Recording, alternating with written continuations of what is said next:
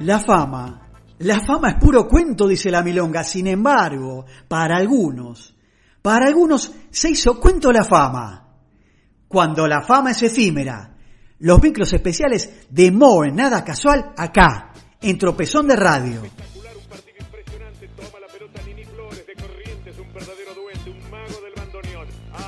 Siempre inspirado, lo va dejando para el ruso Beitelman. Gustavo Beitelman, auténtico gaucho judío de Venado Tuerlo, un sabio, quizás el músico argentino más importante residente en Europa. Va dejando la pelota para Link Cruz, va tocando la pelota por el costado para Cristo Müller. Cristo Müller se acerca al área. Cohen toca para Eduardo Macaró, está frente al arquero, va a tirar Diogo.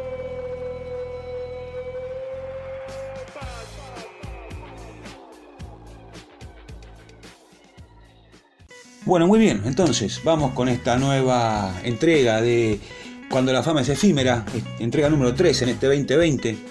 Y hoy vamos a hablar de una mujer. Ella eh, nació un primero de abril, sí, como Tinelli, aunque es mucho más joven. Es cordobesa y en internet aparece su nombre como coautora de Evolución Histórica de la Legislación en Radiodifusión y Pautas para una Nueva Ley, que ese fue su trabajo final de la licenciatura en Ciencias de la Comunicación de la Universidad Nacional de Río Cuarto. Ya le estoy dando varias pistas. En principio, mujer, periodista.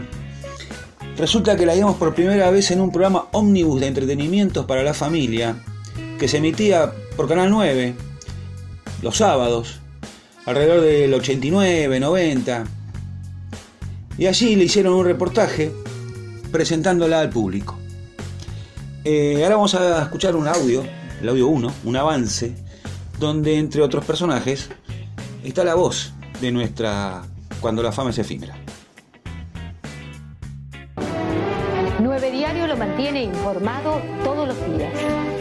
Que sucede en el mundo al instante.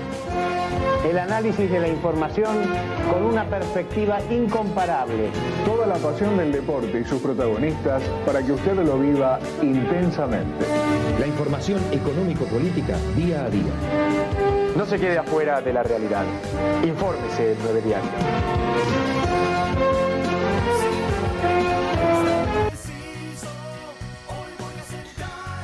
Bueno, supongo que después de escuchar estos breves segundos, eh, algunos oyentes ya estarán orientados de quién hablamos. Sí, ella se hizo famosa a través de, de Nueve Diario, aquel noticiero que condujo durante muchos años junto a Guillermo Andino y mantuvo siempre un perfil, un perfil bajo. Eh, no fue una persona que se envaneció con el éxito, tuvo en claro que la estrella era la noticia y además de Nueve Diario tuvo alguna participación en la radio, en la vieja radio desaparecida, Radio Libertad. La recordamos en una sección dedicada a las plantas, dentro del noticiero, ahí por el año 92. Eh, lo último que vimos de ella fue en el año 2000, haciendo Movie, La magia del cine. Es una persona sensible, la que la conocen dice que es de buen corazón. Eh, mire cómo será que los problemas ajenos la conmovían bastante.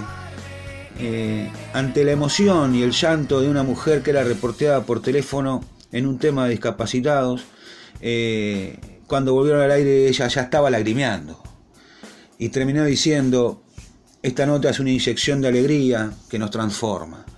También era práctica, le gustaba la practicidad. Al presentar una nota sobre las compras electrónicas al supermercado, para no tener que moverse de la casa, hechas de noche para no perder tiempo, supo manifestar que era algo que a ella particularmente le gustaba mucho. Algunas de las características del trabajo de nuestra efímera de hoy en el noticiero fueron las siguientes. Por lo general, los presentadores de noticias no dicen los textos de memoria, sino que los leen de un monitor instalado sobre la cámara. Eso es lo que les permite hablar mirando al público sin recurrir a un papel, ni, en estos últimos años, a, la pantalla de la laptop o, o a las nuevas eh, teleprompter que hay ahora, ¿no? Claro que se requiere buena vista de lejos y la verdad que nervios de acero para hacerlo, pero ella no necesitaba leer.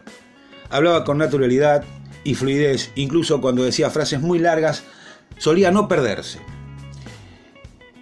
Además, en una época en que parecía que estaba de moda conducir de un modo cínico, indiferente o engreído, de un ejemplo de comprensión y sensibilidad, aprovechó un medio tan poderoso como la televisión para hacerle un bien al país.